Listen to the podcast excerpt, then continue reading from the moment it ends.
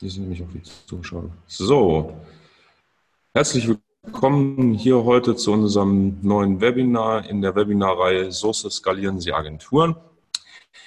Äh, wir sind heute hier zusammen mit Manuel Pistner, dem CEO und Founder von FlashHub und dem Geschäftsführer und Gründer von Heg Consulting, Alexander Heg. Und dann äh, möchte ich eigentlich schon direkt ins Thema mit euch einsteigen und übergebe die äh, Sprache an Manuel. Wunderbar, vielen Dank für die Einleitung, Daniel.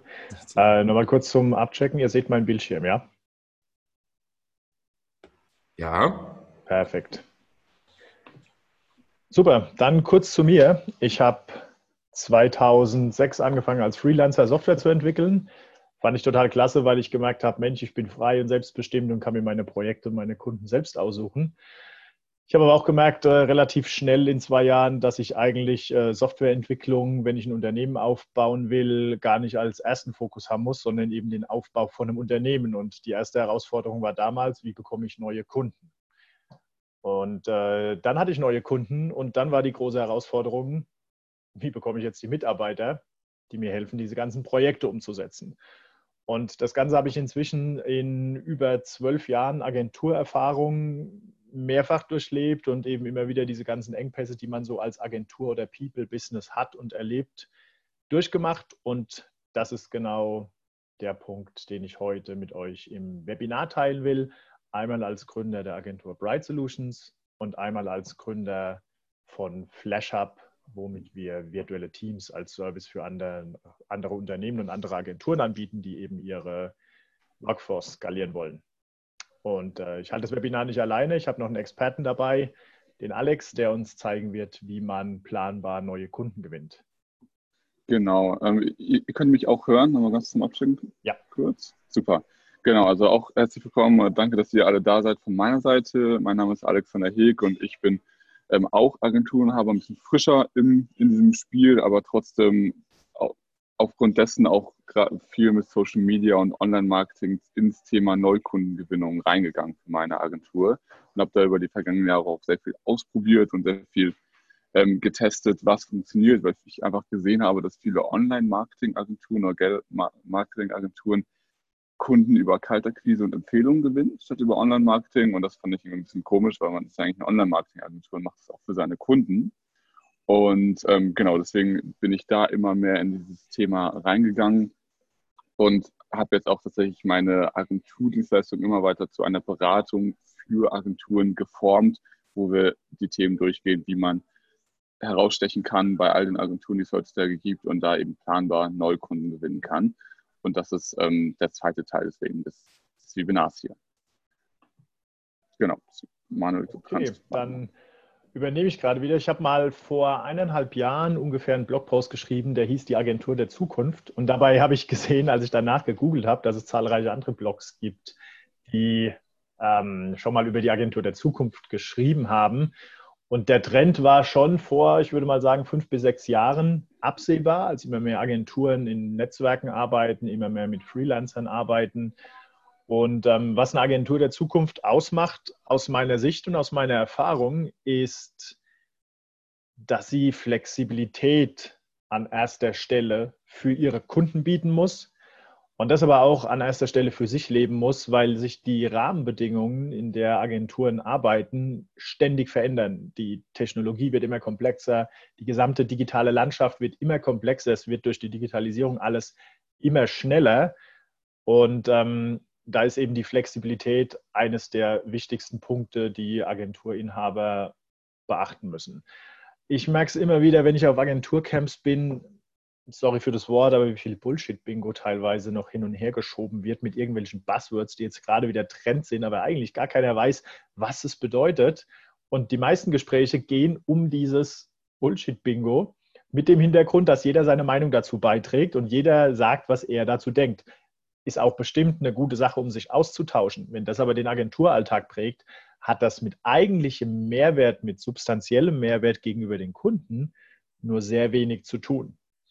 Und ähm, da kommen wir zu dem Punkt maximaler Kundennutzen. Ich glaube, dass zahlreiche Unternehmen heute Dienstleister brauchen. eben weil sie vor der Herausforderung stehen, dass sie Zugriff, schnellen Zugriff, flexiblen Zugriff auf Know-how brauchen, dass sie Kunden beziehungsweise dass die Kundenmitarbeiter oder Agenturen, aber das sind ja auch nur die Mitarbeiter, diejenigen, die die Wertschöpfung wirklich liefern, benötigen, damit sie durch die Digitalisierung an der Hand genommen werden, damit sie sich sicher fühlen, damit sie aus der Expertise von erfahrenen Leuten lernen können, wie man bestimmte Themen angeht und die als Puzzlebaustein im Rahmen von einer digitalen Transformation einsetzen. Und dann ist natürlich das Thema Engpässe und vorrangig Personalengpässe äh, ein Riesenthema in zahlreichen Unternehmerkreisen, bei Freunden, bei Bekannten, die Manager sind oder Unternehmer, höre ich immer wieder, wir haben keine Zeit, wir haben keine Ressourcen, wir haben zu viel zu tun, wir haben die falschen Leute und oft höre ich aber auch, wir haben nicht genug Aufträge. Und eines der Probleme ist es einfach immer, entweder man hat zu viele Mitarbeiter oder man hat zu viele Projekte.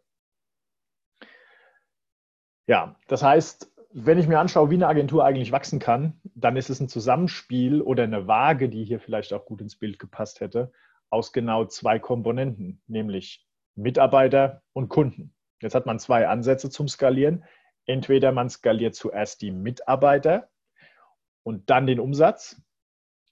Aber dann sollte man sich schon sicher sein, dass der Umsatz auch wirklich kommt. Sonst hat das Ganze nicht viel mit Planbarkeit und Wirtschaftlichkeit zu tun, sondern eher mit Hoffnung. Wenn ich mir einen Riesenstamm an Mitarbeitern aufbaue und hoffe dann, dass der Umsatz kommt, dann werde ich schnell feststellen, ähm, dass der nicht so kommt, wie ich ihn mir erhoffe, sondern vielleicht später. Aber dann habe ich über die Monate schon wahrscheinlich einiges an Verlust gemacht ich hatte das auch erlebt. Und äh, das fühlt sich schon ganz schön schlecht an, wenn man immer jeden Monat reinschaut und sieht, oh, 5.000 Euro minus, 20.000 Euro minus und hat keine Ahnung, warum und hat vor allem keine Ahnung, wie ich denn jetzt mehr Kunden bekommen soll. Der andere Weg ist, ich versuche erstmal die Topline, also den Umsatz, in den Griff zu bekommen und planbar wachsen zu können. Und dann brauche ich Zugriff auf ein Netzwerk von Mitarbeitern, die on demand da sind und die mir dann mit ihrer Expertise und ihrem Know-how diese Aufträge umsetzen können, gesteuert von vielleicht einem lokalen Kernteam. Ja, und der erste Teil ist erstmal Mitarbeiter, ähm, damit ihr noch einen Einblick darüber bekommt, ähm, was ich so die letzten elf Jahre gemacht habe. Ich habe wahnsinnig lange gebraucht, bis ich eine Million Umsatz in meinem Unternehmen erwirtschaftet hatte. Um genau zu sein, fünf Jahre. Und ähm, dann ging es eigentlich relativ schnell. So im, im siebten Jahr waren es dann 1,2 Millionen, dann 1,7 und dann ging es ähm, ja, rapide bergauf. Jetzt in diesem Jahr sind es 4,5 Millionen Euro Umsatz. Ähm, also man sieht ungefähr so in den letzten paar Jahren 40 Prozent Wachstum. Das ist schon relativ gut planbar. Ich plane allerdings nicht mit 40 Prozent Wachstum jedes Jahr. Das ist auch mehr Hoffnung und Glück und ich freue mich, wenn es so ist. Aber eigentlich plane ich mit einem Wachstum von 15 bis 20 Prozent pro Jahr, damit das eben auch ähm, stabil und solide ist.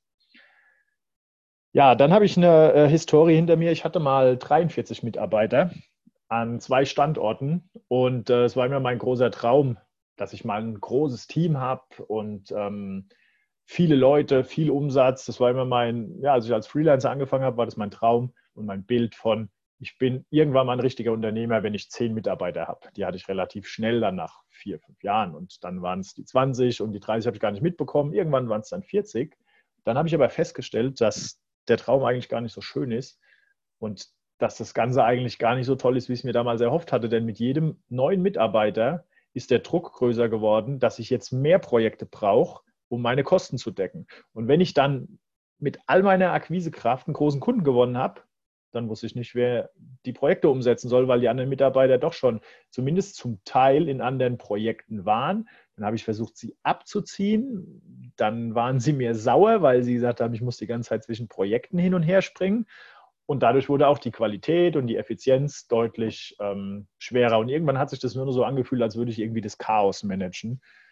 Ja, Deshalb habe ich dann von diesen 40 äh, oder 43 Mitarbeitern ganze 30, naja, ganze 20 entlassen und 10 sind von selbst gegangen. Das heißt, wir haben jetzt äh, noch 12 Mitarbeiter lokal als Stammteam, aber dafür über 150 Mitarbeiter, die komplett über den ganzen Globus verteilt sind und mit uns alle Arten von digitalen Projekten machen, die ich on-demand einsetzen kann, immer dann, wenn ich ein Projekt habe. Der Umsatz ist seit 2017 um 60 Prozent gestiegen Und damals waren wir noch beschränkt auf die Skills und die Kapazitäten von unserem lokalen Team. Wir haben also immer nur Drupal angeboten und Mobile Apps. Was anderes konnten wir nicht. Wir haben uns dann mal überlegt, ob wir denn strategisch noch andere Technologien mit dazu nehmen und dann Pläne gemacht, wie wir jetzt in zwei Jahren Sitecore-Know-how oder Adobe Experience Manager Know-how mit aufbauen. Ähm, zum Glück habe ich das nicht gemacht, weil das wäre wieder genau der gleiche Ansatz gewesen. Ich baue erstmal mein, mein Know-how, meine Expertise, mein Teams und damit meine Fixkosten auf. Und dann hoffe ich, dass der Umsatz kommt. Und vielleicht ist in zwei Jahren dann äh, Sidecore, der Adobe Experience Manager, gar nicht mehr gefragt. Naja, herzlichen Glückwunsch. Dann habe ich mein Team mit Know-how und keiner will's. Ähm, deshalb habe ich nach einem Weg gesucht, wirklich demand-driven die Agentur zu entwickeln und zu schauen, was brauchen denn die Leute jetzt heute da draußen? Was brauchen meine Kunden jetzt?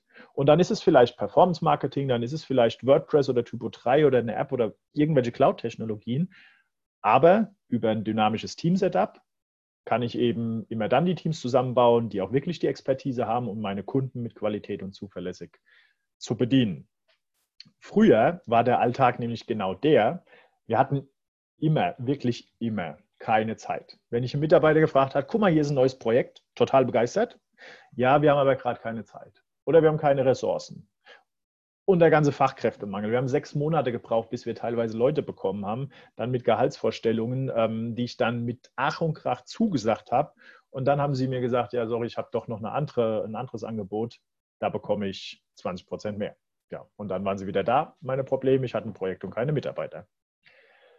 Ich hatte also immer zu viel oder zu wenig Projekte und die zunehmende Komplexität hat irgendwann dazu geführt, dass wir zwar Drupal gut konnten und Mobile Apps auch, aber dann sollte das gehostet werden auf Amazon AWS oder auf Microsoft Azure oder auf der Google Cloud.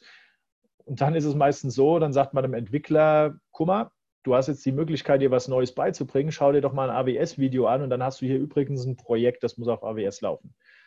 Das hm, startet meistens so, dass der Mitarbeiter begeistert ist, weil er endlich was Neues lernen darf. Ich bin happy, weil ich jemand habe, der zumindest augenscheinlich die Verantwortung dafür trägt. Das Resultat ist aber meistens, dass die Qualität schlecht ist, man den Mitarbeiter beschuldigt, warum er es nicht hinbekommen hat und alle Seiten frustriert sind, weil die Qualität eben nicht die ist, die der Kunde erwartet ja, die Erwartungen von den Kunden werden eigentlich immer mehr, ich brauche es on demand, am besten schon gestern.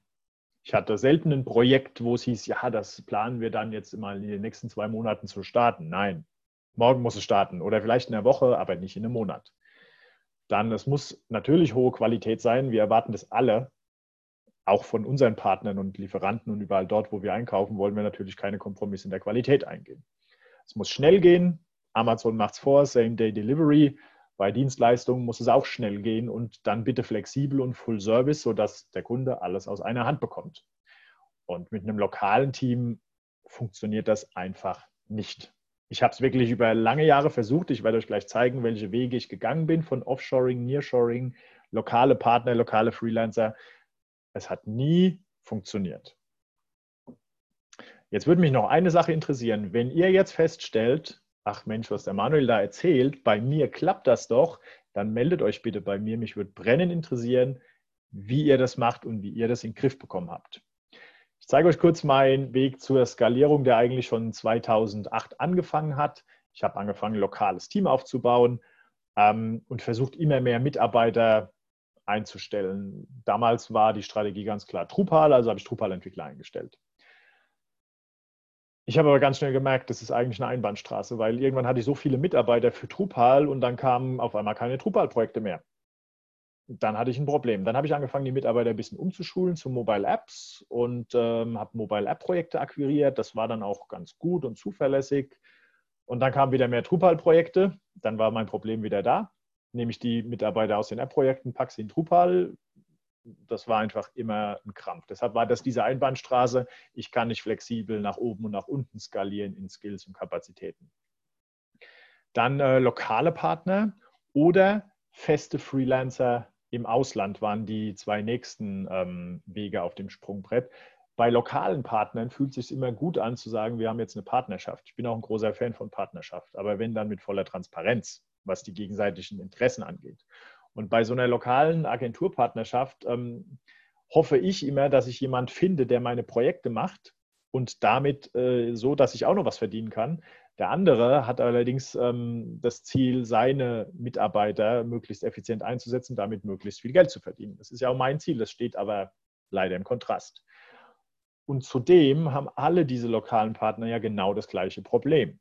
Sie haben auch ein statisches Team, können nicht skalieren, es fehlt die Flexibilität und ja, die Symptome sind die gleichen, die ich äh, vorher gespürt habe. Und da habe ich das erste Mal gemerkt, wie sich Kunden eigentlich bei uns fühlen. Nämlich genauso, wie ich mich als Kunde bei anderen Agenturen, die dann meine Partner sind, fühle. Ja, und das war oft unzuverlässig, intransparent, zu teuer, absolut nicht flexibel genug. So, deshalb bin ich dann zu festen Freelancern gekommen. Und äh, ich hatte eine lange Zeit, ab 2012, so ein kleines Team in Ukraine und Weißrussland, das waren alles Freelancer. Die haben auch echt einen super Job gemacht. Und da habe ich das erste Mal gemerkt, es gibt weltweit echt gute Leute. Und nach einem Jahr haben die aber dann gemerkt, Mensch, ob ich jetzt von zu Hause arbeite für ein deutsches Unternehmen und kriege da meine 30 Euro, 40 Euro, oder ob ich für ein Unternehmen in den USA arbeite und kriege da meine 60 Euro oder 70 Euro, ist ja völlig egal. So, naja, dann haben sie sich für die USA entschieden und ich hatte wieder meine Fluktuation und keine Alternative weil es eben super lange gedauert hat, bis ich so einen Freelancer in der Ukraine finde. Den habe ich dann immer persönlich besucht, bin eine Woche hingeflogen, habe mir alle möglichen Körperteile abgefroren und dann nach einem Jahr konnte ich das gleiche wieder machen. Also es war auch keine wirkliche flexible, skalierbare Lösung. Dann haben wir äh, Experimente mit Nearshoring und Offshoring gemacht. Die gleichen Symptome.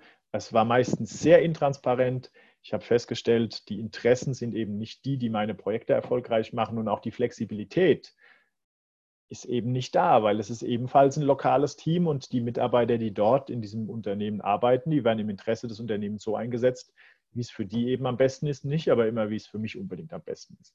Und das Gleiche war bei Offshoring auch der Fall. Ähm, wenn ihr wissen wollt, welche Erfahrungen ich damit gemacht habe, ihr könnt mal googeln nach Manuel Pistner TEDx. Ich habe einen TEDx-Talk gehalten, ähm, wo ich meine Geschichte mit Erfahrungen von Offshoring und Nearshoring gesammelt habe. Vielleicht erkennt ihr euch wieder, vielleicht sagt ihr aber auch, Mensch, nee, das ähm, ist einfach nur Pech gewesen. Schaut es euch gerne mal an und lasst mich wissen, welche Erfahrungen ihr damit gemacht habt.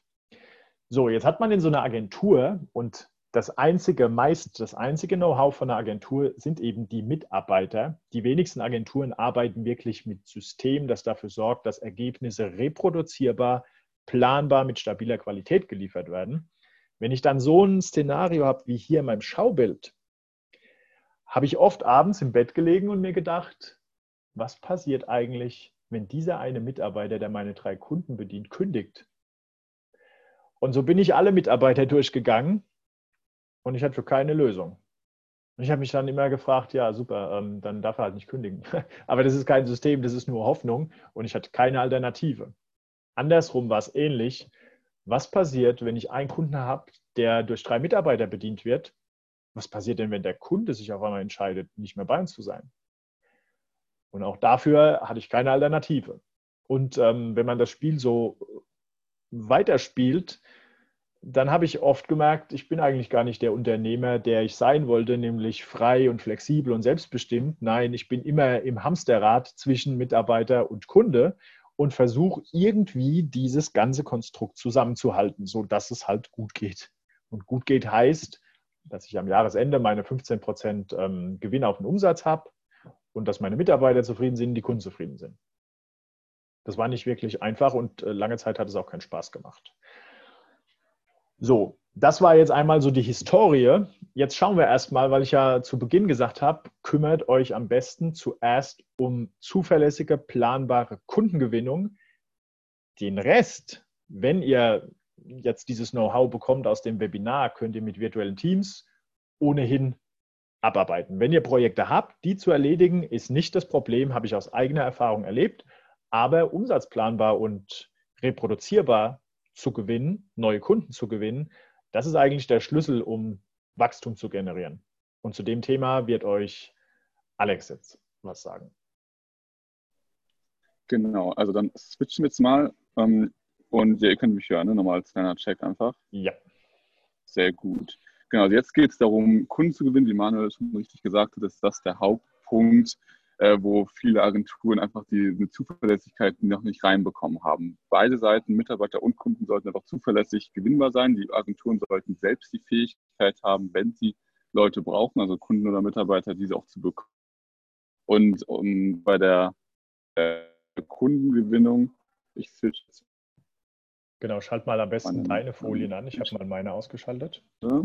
Deine teilen. Manuel, da musst du, glaube ich, nochmal was umstellen. Ähm, du musst dein Bildschirm teilen einfach. Ich habe meinen genau. ausgeschaltet. So. Perfekt. So, jetzt könnt ihr den sehen.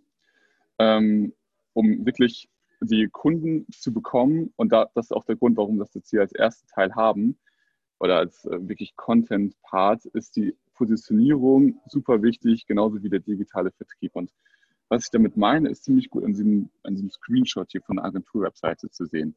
Also viele Agenturen promoten sich selbst oder weisen sich selbst aus als die Allrounder-Agentur, die alles kann. Die können alle Apps, die können alle Technologien, die können Marketing, SEA, SEO, Facebook-Ads, machen alles. Und vielleicht erkennt ihr euch auch da teilweise wieder ähm, an Leistungen, Arbeitsprozesse. Generell ist einfach super spannend zu sehen oder witzig auch zu sehen. Alle Agenturwebseiten sind eigentlich austauschbar und kopierbar. Jeder hat tolle Logos von Mercedes und VW, da, mit der wir schon mal gearbeitet, auch wenn es nur ein Flyer war jeder hat große Referenzen, jeder macht auch Online-Marketing oder Marketing oder wenn man im App, äh, App-Agentur ist und auch Apps. Also jeder hat vergleichbare Leistungen. Und das Resultat ist, Kalterquise und Empfehlungsmarketing sind die Vertriebskanäle, anstatt ähm, selbst zum Beispiel PPC für sich zu schalten, was ja eigentlich Wissen ist, was die Agentur hat, aufgrund der Mitarbeiter, wenn man das für seine Kunden anbietet, aber was eben für einen selbst nicht so fun zu funktionieren scheint. Und das liegt aber nicht an der Technologie, sondern es liegt eben an den oben genannten Punkten. Und daraus resultiert dann auch wieder ein Preiskampf und schlechte Resultate für Kunden. Natürlich kann man das nicht jetzt auf alle Agenturen oder auf alle Kunden beziehen, aber es gibt Kunden, die ja nicht zufrieden sind mit der Leistung, weil eben so viel los ist und weil man so viele unterschiedliche Dinge macht. Hier hat man dann mal ein App-Projekt und hier hat man ein SEO-Projekt als Beispiel. Und das ist dann einfach, ähm, der Fokus fehlt auch intern bei den Mitarbeitern, was natürlich dann wieder schwieriger ist, auch für, ähm, für vernünftige Mitarbeiter zu sorgen. Und der Preiskampf ist letztendlich einfach die, die Entscheidung, wird ähm, den Kunden insofern nur abgenommen, welche Agentur er nehmen soll, aufgrund des Preises. Wenn er zum Beispiel eine Ausschreibung macht und jeder grundsätzlich dieselbe Leistung hat, dann geht es einmal darum, wer macht es am günstigsten zur bestmöglichen Qualität. Und der Kunde weiß dann Form ja gar nicht, was die beste Agentur ist. Außer es geht eben über Empfehlungen.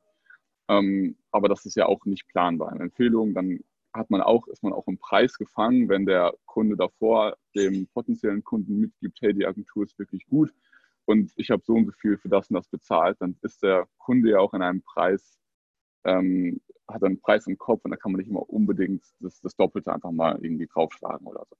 Und die, ähm, die generellen Marketingfloskeln, wir machen sie erfolgreich, wir bringen ihnen mehr Umsatz, wir verwirklichen ihr Projekt etc., funktionieren einfach in der Form nicht mehr, weil man im Meer der immer gleichen Agenturen einfach untergeht und es kein Alleinstellungsmerkmal gibt.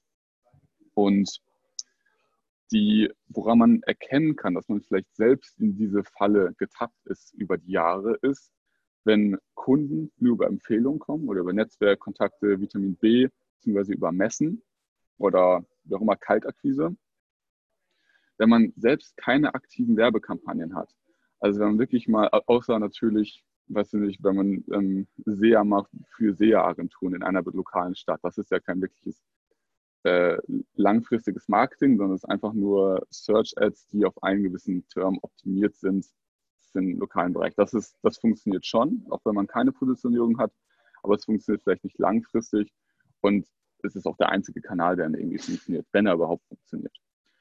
Und ähm, deswegen, wenn ihr selbst zum Beispiel keine Facebook-Werbeanzeigen macht, keine LinkedIn-Werbeanzeigen, keine Google-Ads in größerem Maße, dann kann das, kann das daran liegen, dass ihr einfach den, diesen Positionierungspart noch nicht so ernst genommen habt. Außerdem, wenn Kunden nicht planbar kommen, sondern immer, wenn sie mal kommen und gehen, also wenn mal mehr kommen, mal weniger, wenn ihr mal sehr viel Auftragsvolumen habt und dann keine Zeit für Marketing und dann aber auch wieder ähm, mehr Zeit für Marketing und wenig Auftragsvolumen, wenn das sich immer wie so eine Achterbahnfahrt abwechselt, dann, ähm, dann ist, könnte das ein Symptom sein. Und wenn vorherige Marketingmaßnahmen auch nicht funktioniert haben, also wenn ihr weiß nicht, äh, einen Relaunch der Webseite macht und die hat nichts gebracht oder wenn ihr selbst auch Kaltakquise macht. Das sind so Dinge, da könnt ihr erkennen, solltet ihr mal drüber gucken. Und ähm, Peter Tschenko hat ein Buch dazu geschrieben, mit dem habe ich auch ähm, für das Thema persönlich zusammengearbeitet. Der ähm, beschäftigt sich viel mit Positionierung im deutschsprachigen Raum, hat auch große Marken selbst aufgebaut und er sagt, wer nicht automatisch neue Kunden gewinnt, ist falsch positioniert. Das ist erstmal ein, ein starker Satz und den möchte ich einfach jetzt im Folgenden nochmal genau aufschlüsseln und nochmal genau begründen, auch welche, warum es stimmt und wie du es selbst auch für dich anwenden kannst. Und was da einfach bei der Positionierung denken dann viele an entweder bestimmte Technologien oder gewisse Branchen. Also, dass man irgendwie, okay, jetzt machen wir einfach nur unsere Apps für irgendwie KMUs, aber das hat nichts mit einer Positionierung zu tun. Also Positionierung ist, ist nicht unbedingt eine Branche, da das viel zu langweilig, statisch und eindimensional ist. Und das kann man sich so ein bisschen vorstellen, wie einfach gesamte Natur um uns herum ist dreidimensional und genauso muss auch deine Positionierung letztendlich sein. Und sie soll auch veränderbar sein, also auch dynamisch anpassbar. Es ist keine statische Geschichte, sprich, also du musst sie nicht heiraten nach dem Motto, nur weil du sie jetzt einmal gewählt hast, musst du sie nicht ähm, immer so lassen, sondern sie passt sich immer an, je nachdem auch, was du über deine Zielgruppe lernst. Und meine, meine äh, Ansicht der Positionierung ist in diesem Schaubild ganz gut dargestellt. Ich habe da auch ein Beispiel mitgebracht, um das zu erklären. Also Kunden sollte, ähm, Positionierung bedeutet eine gleiche Problemdarstellung ähm, und eine gleiche Zielvorstellung. Das könnte in einer Branche zusammengefasst sein, muss aber nicht. Ähm, also sprich, Kunden potenzielle Kunden haben, leben jetzt gerade oder in einem beruflichen Umfeld, haben gerade eine Sache, die sie ändern wollen.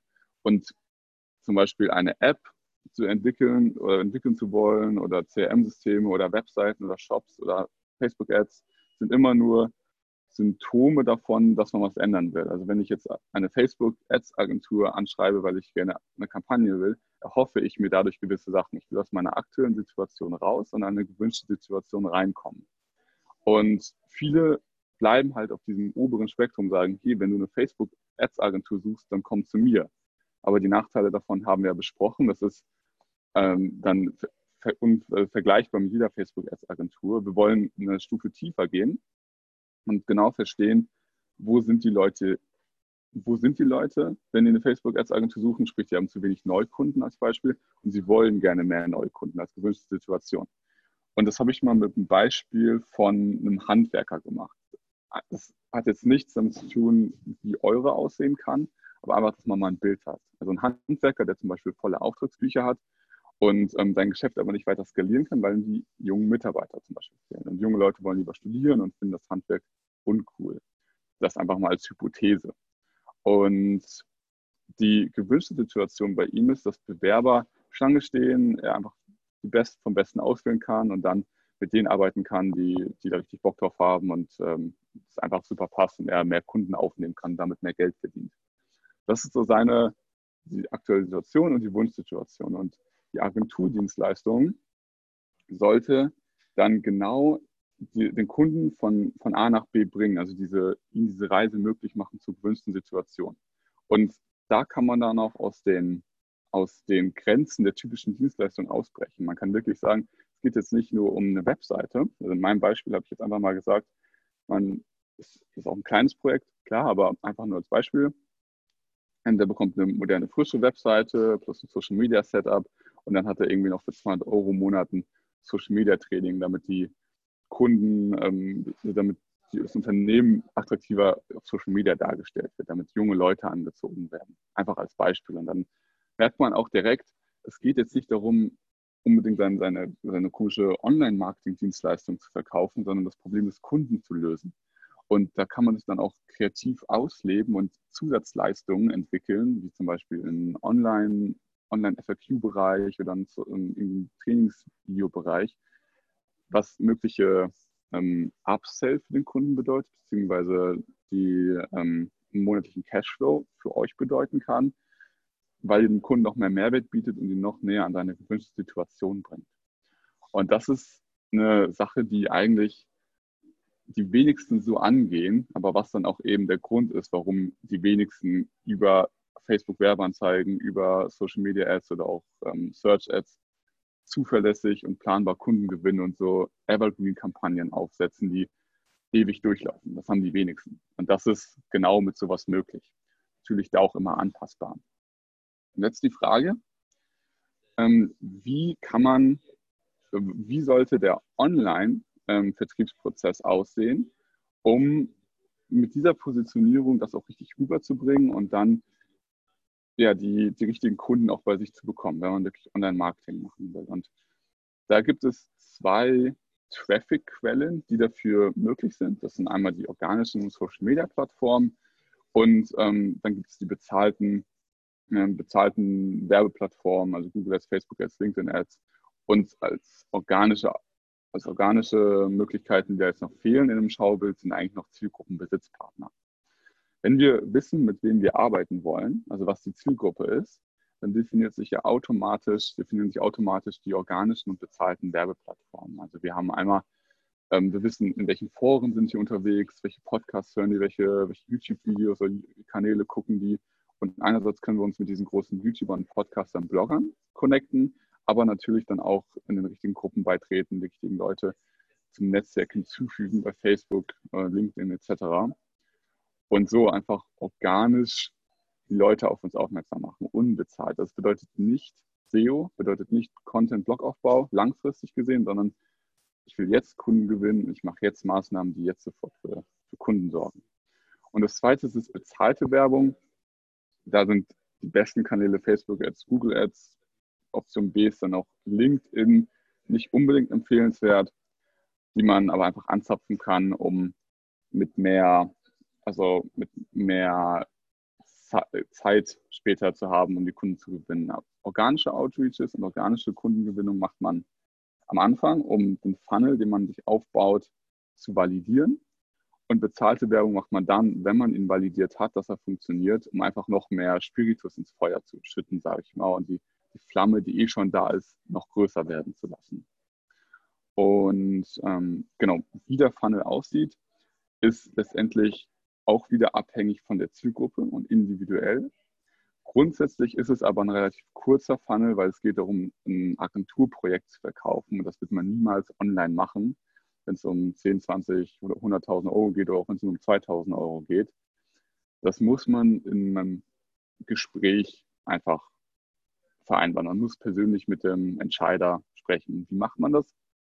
Sind sind drei wichtige Schritte. Es, gibt, es muss eine Landingpage geben, die das Angebot klar kommuniziert, die einfach ganz klar sagt, ähm, liebe Handwerker, also um an unserem Beispiel zu bleiben, du hast ja das Problem Azubis etc. Hier, ähm, wir haben hier eine Möglichkeit, wir haben eine, eine, einen neuen Weg gefunden, wie du bessere Azubis bekommen kannst. Wir haben es für die und die Leute gemacht. Schau dir doch mal genauer an, was wir so machen. Das ist eine Landingpage, die einfach das Angebot kommuniziert. Man hat nur eine Option auf dieser Landingpage, nämlich weiter zu klicken zu einem Video. Und ähm, Video komme ich auch gleich nochmal auf die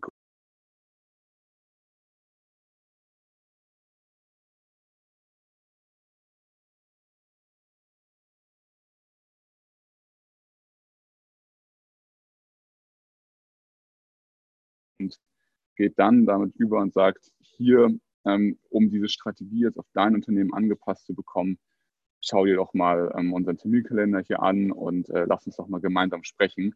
Dann, dann finden wir es raus, wie wir das bei dir lösen.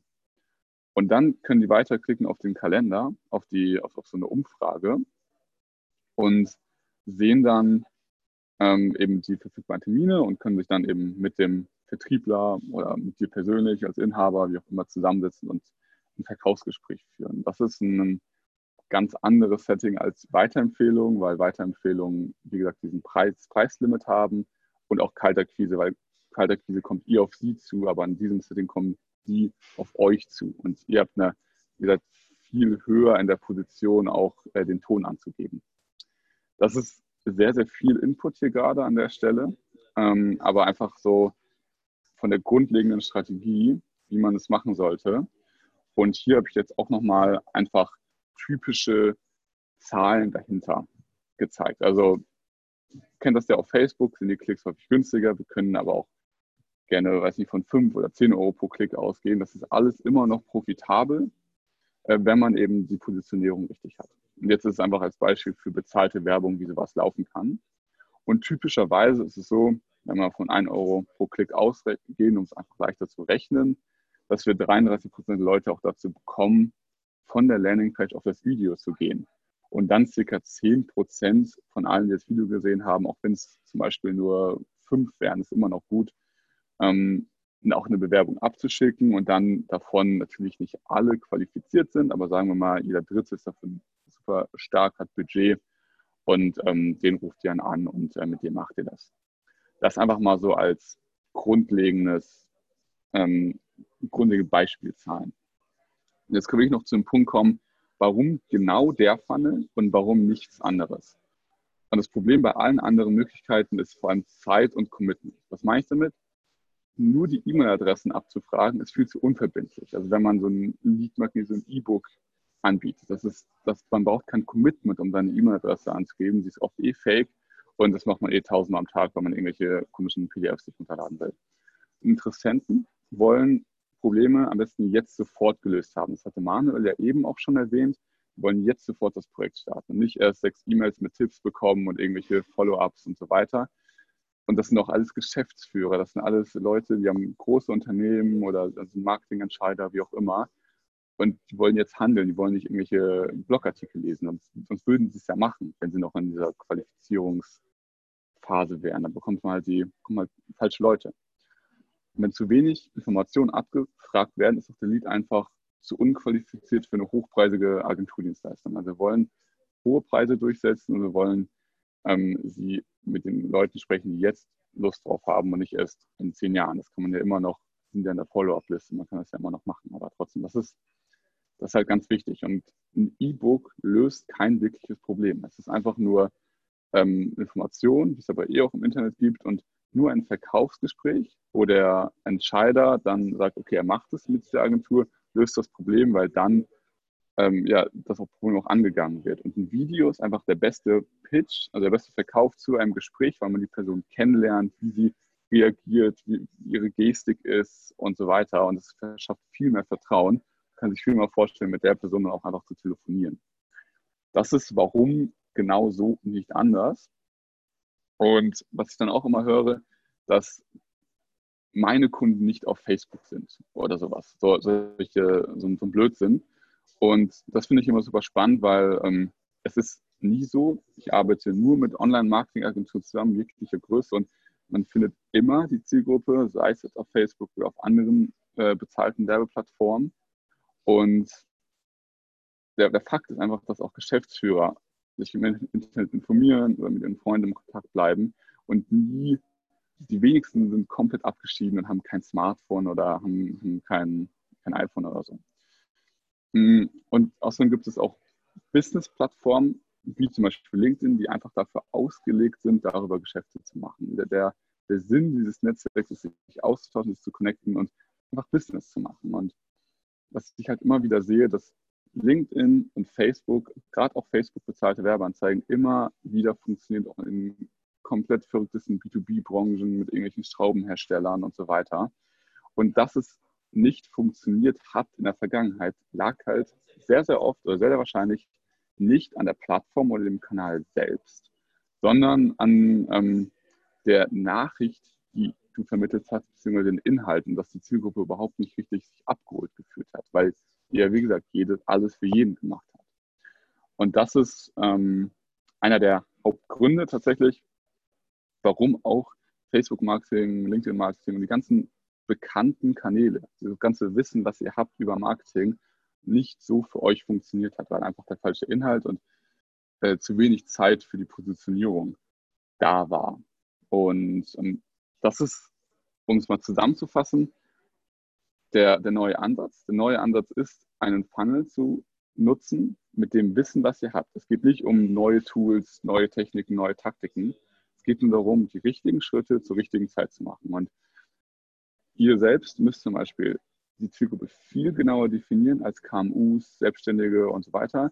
Ihr müsst viel genauer euch mit den Problemen der Zielgruppe auseinandersetzen, mit gar nicht nur bezogen auf jetzt zum Beispiel deren Online-Shop, sondern deren Unternehmen an sich, was sie in ihrem Unternehmen erreichen wollen. Und genau verstehen, was sind die Probleme, was sind die Ziele, um dieses A-B-Denken einfach nochmal in den Vordergrund zu stellen. Und ähm, genau, dann euch nicht in irgendwelchen Branchen verlieren, das ist dafür macht das nur für Selbstständige oder so, ähm, sondern das dynamisch und äh, dreidimensional angeht, das Thema. Und dass ihr immer zuerst organisch testet, bevor Werbung geschaltet wird. Ich sehe es immer wieder, Leute schalten Facebook-Werbung für ihre Agentur, sagen, äh, kommen keine Ergebnisse, geben viel Geld aus, sagen, es funktioniert nicht. Facebook funktioniert nicht. Aber das ist, der, das ist die falsche Aussage. Der Funnel funktioniert nicht und deine Zielgruppe funktioniert dafür nicht. Du musst immer organisch testen und organisch Kunden gewinnen über die Kanäle, die wir davor gesprochen haben. Das waren ja Zielgruppen, Besitzpartner, LinkedIn, Facebook-Gruppen etc. Und sobald da der erste Kunde gekommen ist, nicht der erste Termin, sondern der erste Kunde, dann darfst du auch Facebook-Werbung schalten und dann kannst du mit dieser Zuversicht, dass es funktioniert, auch Evergreen-Kampagnen aufbauen, die dauerhaft, langfristig und zuverlässig funktionieren und unabhängig von der Plattform oder von irgendeinem Trend sind. Es ist scheißegal, welche Plattform es in fünf Jahren geben wird, wenn ihr die Nachricht verstanden habt, was ihr, wie ihr den Kunden helft, dann könnt ihr das immer noch mit äh, auf Musical.ly oder wie auch die ganzen neuen Plattformen heißen machen.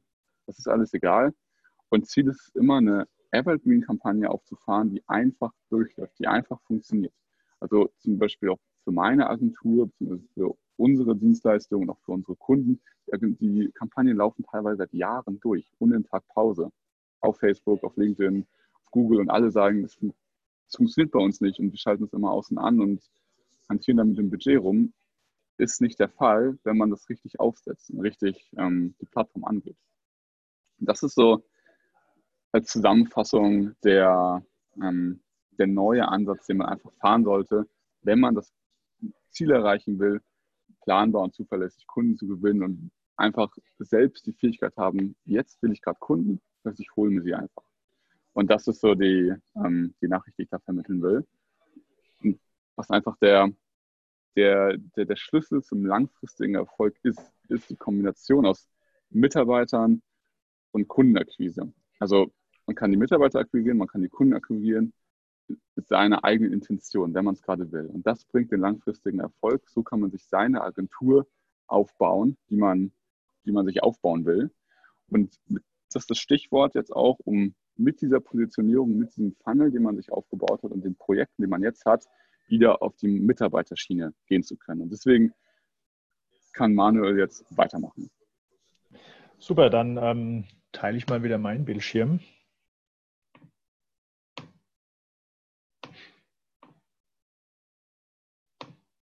So, ihr seht meine Slide. Alex, kurz genau, ja, ja. Perfekt, ja. Ich wollte auch noch mal kurz ein paar Sachen zu dem, äh, was Alex gesagt hat, eben ähm, ergänzen. Ich bin ja auch über Alex zu dem Thema gekommen, weil ich irgendwann halt festgestellt habe, oh, ich habe da jetzt einen riesen Motor und kann alle Arten von Projekten machen, jetzt brauche ich halt mehr Kunden. Und dann habe ich ähm, boah, Kaltakquise haben wir ganz oft versucht und irgendwelche Leute angerufen, aber es ist wie bei einem selbst. Wann bin ich denn am Telefon für irgendjemand erreichbar, der mir jetzt irgendwas erzählen will oder verkaufen will. Und dann haben wir es über teure Messen versucht, 8000 Euro für eine DMX-Co. Da kann man sich ausrechnen, was da ein einzelner Lead kostet. Selbst wenn ich da 20, 20 äh, neue Leads generiere, dann ist es trotzdem immer noch ein ganz schön hoher Preis für und danach muss ich eben tracken, wie viel Umsatz ich mit den Kunden auch oder den Leads auch wirklich mache ähm, meist relativ wenig Umsatz. Und dann warte ich wieder ein Jahr, bis die nächste Messe kommt, um da wieder Leads zu generieren. Das ist einfach wahnsinnig mühsam. Zur gleichen Zeit habe ich schon auch super viel Geld in Facebook und in Google Ads gesteckt. Ähm, Google Ads hat ganz gut funktioniert für sehr spezifische Suchbegriffe, zum Beispiel wie Drupal-Agentur, App-Entwicklungsagentur, ähm, irgendwas mit Agentur.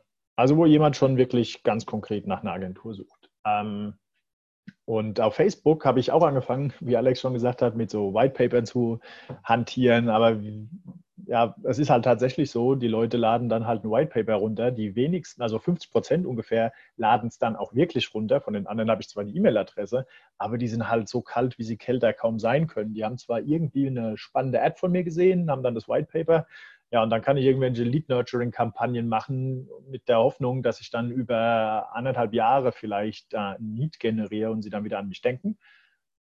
Das kann man machen, ist aber sehr, sehr langfristig orientiert.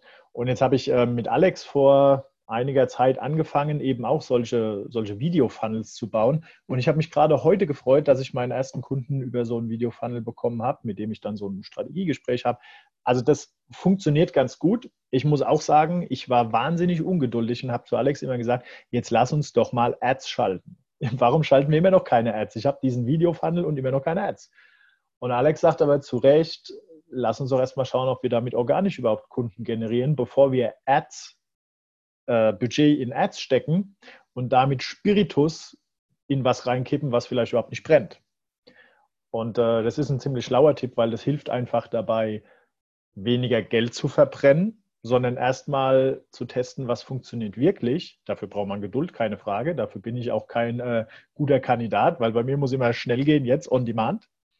Aber wenn das dann mal steht, dann kann ich eben auch mit mehr Budget darüber mehr Kunden generieren.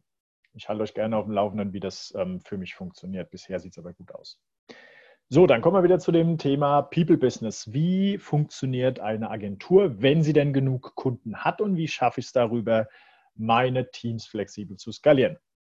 50 Prozent davon sind bestimmt, ich brauche die richtigen Menschen. Die meisten Unternehmen, gerade im Agenturbereich, arbeiten aber ausschließlich mit diesen 50 Prozent. Die haben irgendwelche Menschen, die sagen, die arbeiten agil und meistens wird das wenig von Prozessen gesteuert oder Tools unterstützt. Und was ich immer wieder höre, ist, dass gerade in einem Kreativbereich Prozesse, um Gottes Willen. Doch man kann auch Kreativität in Prozesse packen, indem man dafür sorgt, dass zum Beispiel Kommunikation gesteuert ist in zum Beispiel Dailies. Angenommen, wir haben jeden Tag ein Daily, halbe Stunde, morgens um neun.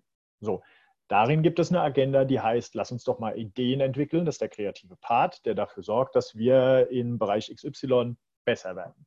In der Realität ist es aber oft so, dass die meisten Unternehmen glauben, Arbeit funktioniert ja nur lokal im Büro, weil diese ähm, Kaffeeautomatengespräche so super wertvoll sind und weil wir ja täglich so viele Meetings haben, die so super wertvoll sind und weil wir den ganzen Tag kommunizieren.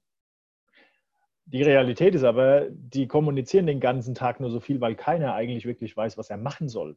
Und weil es keinen Plan gibt in Form von Prozessen, von KPIs, die den Output messen und den richtigen Tools, die die Leute durch diese Prozesse führen. Ist das alles nicht vorhanden?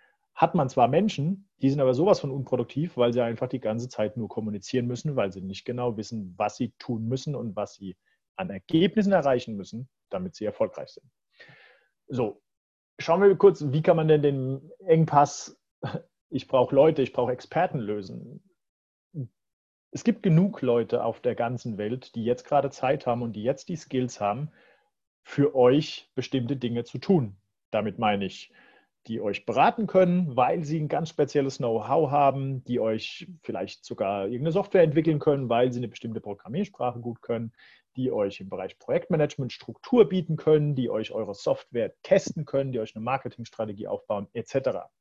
All das, was ich jetzt gesagt habe, wird aber leider oft in Personalunion gesucht.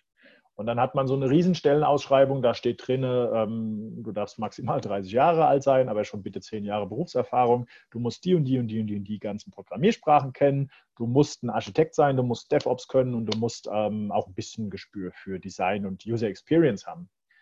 Klar, dass man dafür keinen findet. Das ist genau das Gleiche wie das, was Alex gesagt hat. Wie finde ich denn die richtigen Kunden? Nicht über ein breites Aufstellen, ich brauche einen Mitarbeiter, der alles kann, sondern über eine klar definierte Persona von Mitarbeiter oder Freelancer, der oder die eine Sache sehr gut kann. Zum Beispiel Projektmanagement, aber dann auch nur das. Und nicht Projektmanagement, Agentur, Anforderungsanalyse und Testen. So, wenn man dieses hinbekommen hat, dass man sehr spezifisch weiß, welche Rollen brauche ich denn überhaupt in meinem Unternehmen, in meinen Projekten, damit die Arbeit erledigt wird, dann kann ich auch weltweit mein Netzwerk aufspannen und gucken, okay, wo finde ich die denn? Und ich glaube, es gibt selten Leute, die behaupten, nee, auf der Welt gibt es einen globalen Engpass an Experten. Da sind wir noch lange nicht angekommen. Irgendwann vielleicht mal. So, was es dazu braucht, ist erstmal gedankliche Grenzen und gedankliche Barrieren abzubauen. Ihr seht hier, Freelancer-Portale gibt es wie Sand am Meer. Es gibt Upwork, Fiverr, Guru, People per Hour, Und wenn ihr wollt, schicke ich euch eine Liste mit mindestens 30 weiteren. Auf diesen Portalen kriegt ihr Freelancer. Jetzt ist es aber so, dass man sagen könnte, okay, 99 ähm, Prozent dieser Freelancer, die sind ja gar nicht qualifiziert genug. Da gebe ich euch recht, wenn ihr diese eierlegende Wollmilchsau sucht. Das ist genau das Gleiche, wie wenn ihr Facebook-Marketing oder LinkedIn-Marketing betreibt und sagt, dieser Kanal funktioniert für mich nicht. Klar sucht man immer einen Grund, warum es nicht geht. Dieser Grund wird aber auch schnell zur Barriere, sodass man es überhaupt nie wieder versucht. Anstelle mal zu analysieren, warum funktioniert es denn nicht. Die Plattform ist es im seltensten Fall. Was ihr dafür braucht, damit diese ganzen Freelancer-Plattformen für euch funktionieren, ist zum einen Klarheit. Klarheit über die Rollendefinition. Was soll diese Person machen? Was erwarte ich? In welcher Zeitzone soll sie arbeiten? Mit welchen Tools? Welche Erfahrungen? Welche Skills soll die Person mitbringen? Wenn ihr dann so eine Person habt, das sind meist sehr strukturierte Personen, die eine Sache sehr gut können, dann braucht diese Person Struktur über Workflows, über Tools. Auch das braucht wieder Klarheit. Ich höre ganz oft, wir machen jetzt agil. Und wir machen jetzt agil, ist meistens eine Ausrede dafür, dass man jetzt endlich nicht mehr planen muss. Und dann legt man einfach los, macht tausend Meetings und dann beschweren sich alle, Mensch, wir kommen zu gar nichts mehr, wir machen immer nur Meetings, aber wir machen agil. Das ist aber nicht die Idee von agil, weil agiles Arbeiten ist zum Beispiel so ein Framework, was es einem ermöglicht, das nennt sich Scrum, in Scrum mit virtuellen Teams zuverlässig und global zu arbeiten aber nur dann, wenn man sich wirklich auch strikt, äh, strikt an dieses Framework hält und dafür sorgt, dass es ein Backlog Refinement gibt, wo die ganzen Anforderungen im Detail ausgearbeitet werden, dass es ein Sprint Planning gibt, wo man wirklich priorisiert, was ist gerade wichtig, dass es ein Daily gibt, um zu sehen, gibt es Blocker oder Dinge, die wir verbessern müssen, dass es eine Sprint Presentation gibt, wo das gesamte Team an den Präsentationen der Ergebnisse mit teilnimmt. Und dann ganz wichtig, digital arbeiten. Das heißt, wenn es schon eine Präsentation von den Sprintergebnissen gibt, dann nehmt sie doch auf. Es ist nichts einfacher, als Zoom anzuschalten, auf Record zu klicken, Microsoft Teams anzuschalten, auf Record zu klicken und dieses digitale Know-how abzulegen. Denn wenn mal jemand geht und der nächste kommt, dann schaut er sich einfach die letzten zehn Sprint-Präsentationen an und hat schon mal 70 Prozent von dem gesamten Projekt-Know-how über diese Videos mitbekommen, ohne dass ich ein One-to-One -One über mehrere Stunden, über mehrere Wochen haben muss und zahlreiche Meetings, um der Person das Gleiche zu erzählen, nur damit diese Person dann vielleicht nach drei Monaten entscheidet, ach, der Job ist doch nichts für mich, ich gehe, dann fängt man wieder von vorne an. Das ist nicht effizient. Und die Digitalisierung, die ganzen Tools ermöglichen einem das, digitales Know-how oder Know-how digital vorgehalten wird. Und das meine ich, wenn ich hier schreibe, wir brauchen klare Workflows und die unterstützt durch Tools, sodass wir global digital arbeiten können und nicht von einzelnen Personen abhängig sind, weil nur die das Know-how transportieren. Ja, wenn das alles so einfach ist, warum machen das noch nicht ähm, mehr Leute? Ich glaube, es ist hauptsächlich eine emotionale Herausforderung, weil wir Arbeit so einfach nicht kennen und nicht gewohnt sind. Wir kennen Arbeit eben so, dass da jemand neben uns sitzt und dann ist schon mal, ist schon mal alles gut. Dann bin ich in meiner Komfortzone ich sehe, die Person ist da, die, es gibt mir physisch zumindest ein Gefühl von Kontrolle und ich glaube, naja, wenn die Person da sitzt und macht was, dann arbeitet sie auch. Schaut mal genau hin, ob das so ist. ähm, also Vertrauen ist ein ganz großes Thema, ist aber auch in virtuellen Teams so. Wie entsteht Vertrauen? Meistens in unserer Kultur, indem ich eine Person habe, die regelmäßig ins Büro kommt, immer wieder dort arbeitet und die ich jeden Tag sehen kann. Aber auch zu, zum Aufbau von Vertrauen gibt es ein System und die Grundlage ist, dass eine Person als vertrauenswürdig gilt, wenn sie zum einen ihre Versprechen hält und das regelmäßig und regelmäßig ähnliche Muster im Verhalten aufzeigt. Zum Beispiel jeden Tag um acht ins Büro kommt. Dann vertraue ich der Person, okay, die kommt jeden Tag um acht ins Büro. Vertrauen basiert quasi auf den Erlebnissen, die man in der Vergangenheit hat, die man nutzt, um die Zukunft oder das Verhalten einer Person in der Zukunft zu projizieren. Das gilt aber auch für virtuelle Teams. Wenn ich jemanden habe, der in den USA sitzt und ich weiß, der macht sein Check-in zum Daily jeden Morgen oder jeden Mittag um drei und dort arbeitet er sich strukturiert an der Agenda lang und ich weiß, die Person liefert, wenn sie verspricht, dann habe ich auch Vertrauen. Brauche ich nicht physisch, ich habe nur einen anderen Anker, um Vertrauen aufzubauen. Und das gibt mir Sicherheit. Sicherheit ist auch wieder kein Zustand, sondern ein Gefühl Ich habe hohe Sicherheit, ein hohes Gefühl von Sicherheit, wenn ich Flexibilität habe, wenn ich Handlungsalternativen habe, wenn ich Probleme lösen kann, wenn sie kommen. Ich habe, ähm, mir gibt es kein Gefühl von Sicherheit, wenn ich einfach jemanden neben mir sitzen habe. War früher so, aber heute ist es nicht mehr so. Dann natürlich Zeitzonen. Also das schafft Unsicherheit, weil man weiß, okay, da kann es sein, dass die mal die Person vier Stunden plus, vier Stunden minus ist. Wie manage ich das alles? Auch da ist einfach wieder Klarheit. Klarheit in der Vereinbarung. Sag den Personen, pass auf, ich erwarte von dir, dass du von 9 Uhr morgens bis 5 Uhr nachmittags Central European Time Zone arbeitest. Und dann können die sich aussuchen, ob sie sagen, ja, mache ich und stehen halt nachts auf oder sagen, nee, der Job ist nichts für mich, ich suche mir einen anderen Job. Aber da hat man wieder Klarheit und sorgt dafür, dass Erwartungen überhaupt erfüllt werden können. Und dann natürlich das Thema, ähm, wie finde ich diese Leute Zugang? Und wer sich nicht bewegen will, hält sich meistens an irgendwelchen rechtlichen Rahmenbedingungen fest und sagt, ja, das geht ja gar nicht wegen der DSGVO und wegen die Deutschen, die machen das eh alles anders.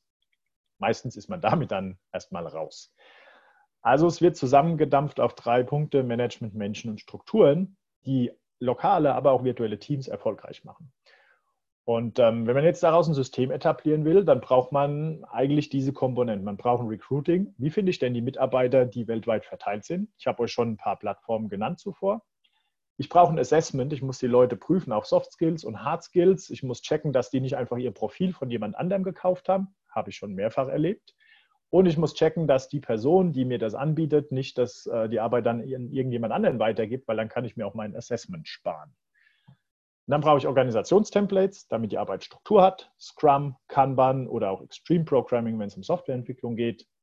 Da spreche ich, das, was ich hier sage, ist allgemeingültig. Das gilt nicht für Softwareentwicklung, das gilt für alle Arten von digitaler Arbeit. Ich brauche standardisierte Workflows, Rollendefinition und natürlich macht es Sinn, dass wenn man schon rekrutiert, man sich einen Talentpool aufbaut mit Leuten, die wirklich gut sind, die Freelancer sind, zuverlässig sind, mit denen ich schon erfolgreiche Projekte gemacht habe. Wenn man hier schaut, das ist aktuell mein virtuelles Steering-Team.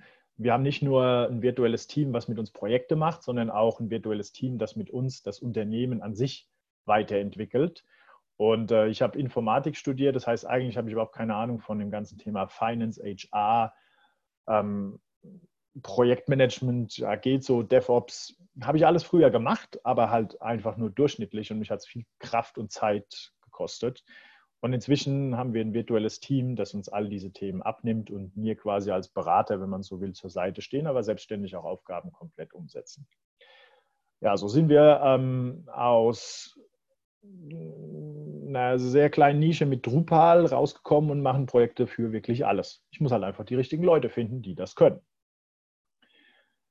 Ja, und jetzt kommen wir noch dazu, wenn ich jetzt mit meinem Umsatz planbar nach vorne kommen kann und skalieren kann und meine Teams planbar flexibel skalieren kann. Und ich habe das Ziel, dass ich 15 Prozent pro Monat am besten als Gewinn zurückstelle, sodass mein Jahresgewinn auch 15 Prozent vom Umsatz beträgt, ähm, dann braucht es eben System und ähm, ah, ich habe euch noch ein paar Referenzen mitgebracht, damit ihr seht, es geht nicht nur um Softwareentwicklung. Wir haben auch den Innenausbau von unserem Büro gemacht. Das war so ein 3D-Walkthrough durch unser Büro mit einem mit einer ähm, Head of Marketing in den Philippinen, mit einem Art Director in Serbien, mit einer Designerin in Argentinien und mit einem Innenarchitekten in Dubai. Und der hat, ich habe ein Video erstellt durch unser Büro, hat der quasi dieses ganze Büro designt und hat dann auch die Abnahme über eine Webcam gemacht, nachdem lokaler Handwerker das umgesetzt hat. Also es ist bei weitem nicht auf Softwareentwicklung beschränkt. So, kommen wir wieder zurück zum Jahresgewinn. Wie schafft man es dann, planbar 15% EBIT oder Jahresgewinn mit dem System zu erwirtschaften? Der Schlüssel dazu ist eine 200% Auslastung. Heißt also, ich muss dafür sorgen, dass mein Umsatz mindestens 200 Prozent der Fixkosten abdeckt. Also, wenn ich 100.000 Euro Umsatz habe, also wirklich habe, nicht darauf hoffe pro Monat, dann darf ich maximal ähm, meine ja, 25.000, 30.000 Euro Fixkosten haben. Ähm, in einem klassischen normalen Team, in einem lokalen Team funktioniert, funktioniert es dann nicht, weil dann habe ich halt einfach entweder eine super hochpreisige äh, Dienstleistung bei, bei ähm, MA-Boutiquen funktioniert das in der Regel, aber da wird auch die Wertschöpfung nicht ausschließlich nur durch die geleisteten Stunden der Mitarbeiter erbracht, sondern durch die Transaktion beim Zusammenschluss oder Verkauf von Unternehmen, die dann eben gleich 100 äh, Millionen wert ist und dann bekommt man davon x Prozent, dann funktioniert es auch, wenn man halt planbar neue Deals für solche Makler- oder M&A-Aktivitäten bekommt. Ich habe es mal hier in so einen Funnel gepackt. Wenn ihr also 100.000 Euro Umsatz pro Monat habt, wirklich habt, auf der Basis von unterschriebenen Verträgen, von einem festen Forecast für diesen Monat, dann könnt ihr quasi erstmal von diesen 100.000 Euro eure 15% Gewinn abziehen. Die stellen wir schon mal komplett zurück, ziehen die schon mal ab. Das heißt, wir rechnen die 100 minus die 15.000, dann haben wir noch 85.000 Euro übrig. Davon ziehe ich meine Fixkosten ab. Also Büro, ähm, CEO, COO, Marketing und alles, was nicht produktiv ist, packe ich hier in diese Fixkosten rein. Die ziehe ich auch ab. Dann habe ich von 85 noch 65.000 Euro.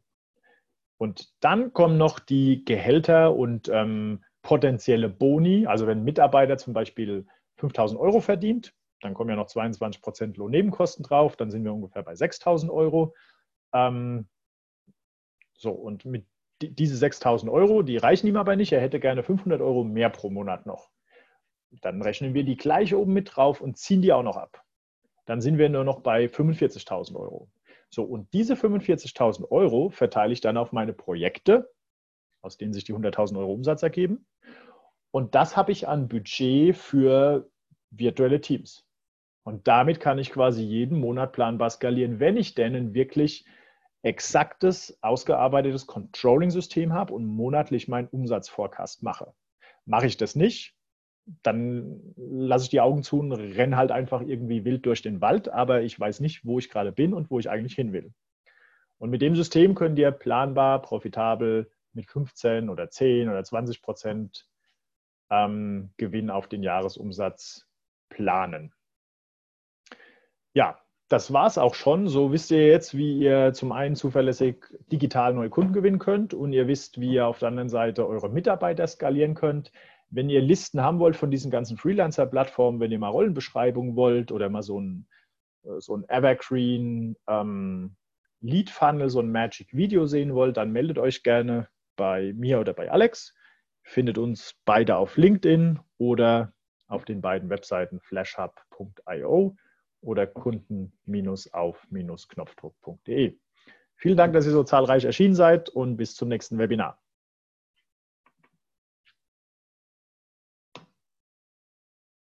So, gibt es noch Fragen? Daniel, du hast äh, vielleicht ein paar gesehen? Ja, danke nochmal für die ähm, informativen Ausführungen von euch beiden, Manuel und Alexander. Es gibt tatsächlich noch ein paar Fragen, die ich hier äh, für euch notiert habe. Die erste wäre, ähm, wie skaliert man eine Mediaagentur? Verticals ausbauen oder radikal optimieren? Die Frage mhm. könnte ja. jetzt an Alex. Da würde ich was kurz dazu sagen. Ich glaube, das ist analog dazu, wie skaliert man eine Technologie- oder Entwicklungsagentur. Eine Technologie fokussieren oder ähm, Verticals ausbauen und verschiedene Technologien einsetzen. Ähm, die Frage ist ja wieder, wie schnell hast du Zugang zu neuen Mitarbeitern, die die Expertise haben, um eure Verticals weiter aufzubauen? Ähm, also ich bin sehr happy damit, dass wir unser Technologieportfolio nicht mehr an die Skills der lokalen Mitarbeiter gebunden haben. Die sind nur noch da, um Kunden zu führen, sondern eben über virtuelle Teams all das bieten können, was gerade unsere Kunden benötigen. Bei einer Mediaagentur, ähm, ich habe selbst noch keine Mediaagentur geführt, aber ich kann mir vorstellen, dass es dort ähnlich ist. Also, dass du einfach sagst, lieber Kunde, was, was ist eigentlich gerade euer Bedarf? Und du baust dir einen Pool an Freelancern auf, die diese Sache dann umsetzen. So würde ich das sehen. Alex, was sagst du denn dazu? Genau, genau. Also ich habe, ich hab, arbeite ja selbst mit vielen Medienagenturen zusammen und ähm, das ist genauso, wie du sagst, einerseits und andererseits auch genau einfach das Webinar, was wir jetzt hier gerade gehalten haben, so in der, in der, Tat umsetzen. Also wirklich die Positionierung für diese Medienagentur finden, ähm, den, den Funnel dafür aufsetzen. Da kannst du deinen Adspend immer weiter aufdrehen und startest vielleicht mit 100 Euro am Tag und bist irgendwann bei 1000 oder so und hast dann da genug Anfragen und dann hast du ja dann auch die. Jetzt bist du, glaube ich, weg, Alex. Ja, Jetzt ist in der Okay. Aber haben wir um, noch ähm, weitere Fragen? Ja, eine Frage ist hier. Agenturen. Oh. Sorry, jetzt warst du wieder da. Du warst gerade abgeschnitten, Alex. Vielleicht kannst du Ach so, mal sorry. eine Minute wiederholen. Genau, also ähm, würde einfach das, das, äh, das Webinar, so wie wir es jetzt hier vom Inhalt gehalten haben, genau so in der Tat umsetzen, weil unser Ziel ist ja, jegliche, also euch zu zeigen, wie ihr jegliche Agentur skalieren könnt. Mhm. Also Positionierung finden, dafür Marketing-Channel, Marketing-Funnel und dann die Mitarbeiter. Und äh, ist echt komplett egal, was ihr anbietet, solange ihr das gut äh, positioniert und äh, mit Mitarbeitern skalieren könnt. Mhm. Schön. Eine weitere Frage war noch, wie kommt man als Agentur von den Stundensätzen weg? Auch wieder genau dasselbe. Stundensätze sind vergleichbar. Das ist ja genau das Problem. Ihr müsst eine Positionierung haben, ihr müsst eine Zielgruppe haben, ihr müsst ein wirkliches Problem lösen und nicht nur eine, eine Dienstleistung anbieten. Ihr müsst wegkommen von dem Gedanken, ihr bietet, ähm, weiß nicht, Apps an oder Webseiten. Keine, keiner auf dieser Welt will, wacht morgens auf und will eine Webseite, sondern die wollen alle was damit erreichen. Und da müsst ihr wegkommen von, wenn ihr ganzheitliche Lösungen anbietet, äh, was ich auch erzählt habe mit dem Handwerker, dass man sagt, okay, ihr habt noch zusätzliche Trainingsvideos und so. Ähm, so könnt ihr Pakete bauen, so könnt ihr Preise abrufen, die unvergleichbar sind und äh, die wirklich die Skalierung ermöglichen. Das wäre so mein Ansatz. Mhm. Oder halt in der, in der anderen Richtung, ähm, wir haben das eben auch gemerkt, dass, dass gerade im Bereich ähm, Softwareentwicklung die Preise in Deutschland verfallen, wenn man denn nicht den USP hat. Ich habe so viele Mitarbeiter, die ich alle beim Kunden vor Ort schicken kann. Ähm, weil es einfach international genug Leute gibt, die Software entwickeln und die kommen eben auch in den deutschen Markt. Wie viele ukrainische Outsourcing-Unternehmen haben heute schon einen Standort in Deutschland und dort auch einen Repräsentanten in Deutschland? Die verkaufen dann halt die Entwicklungsleistung für, keine Ahnung, 50, 60 Euro. Und dann ist eben die Frage, zieht dann Made in Germany und wir als deutsche Ingenieure machen die beste Software? Zieht das noch? Oder ist dann halt einfach 50 Prozent weniger Preis, also von 100 Euro auf 50 Euro, ein Argument doch zu sagen, naja gut, der spricht auch Deutsch, den kann ich hier auch physisch sehen, der ist da, dann mache ich das Projekt halt mit ihm. Deshalb, ähm, und, und international, wenn ich schaue, sind einfach die Stundensätze auch von Freelancern deutlich geringer als in Deutschland. So, das wäre einfach ein anderer Weg, ähm, darüber dem Preisverfall entgegenzuwirken. Aber ich äh, stimme Alex voll und ganz zu, so ein Value-Based Selling ist deutlich effektiver, wenn man versteht, wo will denn der Kunde eigentlich hin und sich auch daran irgendwie messen lässt. Ja, es macht einfach die Kombination. Du hast ein Angebot, was wirklich ein Problem löst und die Mitarbeiter, die das eben günstig und qualitativ hochwertig abarbeiten können. Ja. Wunderbar. Eine Frage, die jetzt noch aufgekommen ist, ähm, ist das dargestellt? Wir haben, glaube ich, auch dann schon äh, darüber gesprochen in der Präsentation selber. Ich stelle es jetzt aber trotzdem noch mal kurz. Ist das dargestellte Thema Kundengewinnung nur auf Agenturen zu sehen oder allgemein im Dienstleistungssektor? Manuel, ja, das hast du eigentlich schon beantwortet, Manuel, oder zumindest habe ich das da im Chat gesehen, dass du was zu geschrieben hattest. Ähm, ja. Die, genau, kannst du grundsätzlich für alle Dienstleistungen anbieten, die man so ja, das Prinzip gilt ja für alle. Also ein Kunde will nie irgendwas zum Selbstzweck, sondern er verfolgt immer ein Ziel. Die Frage ist, verstehst du das Ziel von deinem Kunden? Weißt du, welche Herausforderungen er hat? Oftmals hilft auch einfach zu fragen, was ist denn gerade deine Herausforderung? Was soll denn nach der Zusammenarbeit mit uns bei dir besser sein, als es gerade ist? Und ähm, ja. mit diesem Verständnis kann eigentlich jedes Unternehmen mehr, besser und planbare Kunden gewinnen. Vor allem Dienstleistungsunternehmen. Ja. Genau, also wenn du irgendeinen Service anbietest, frag mal wirklich 20 Kunden oder potenzielle Kunden, was die Probleme und Ziele haben. Du wirst überrascht sein, was die dir sagen.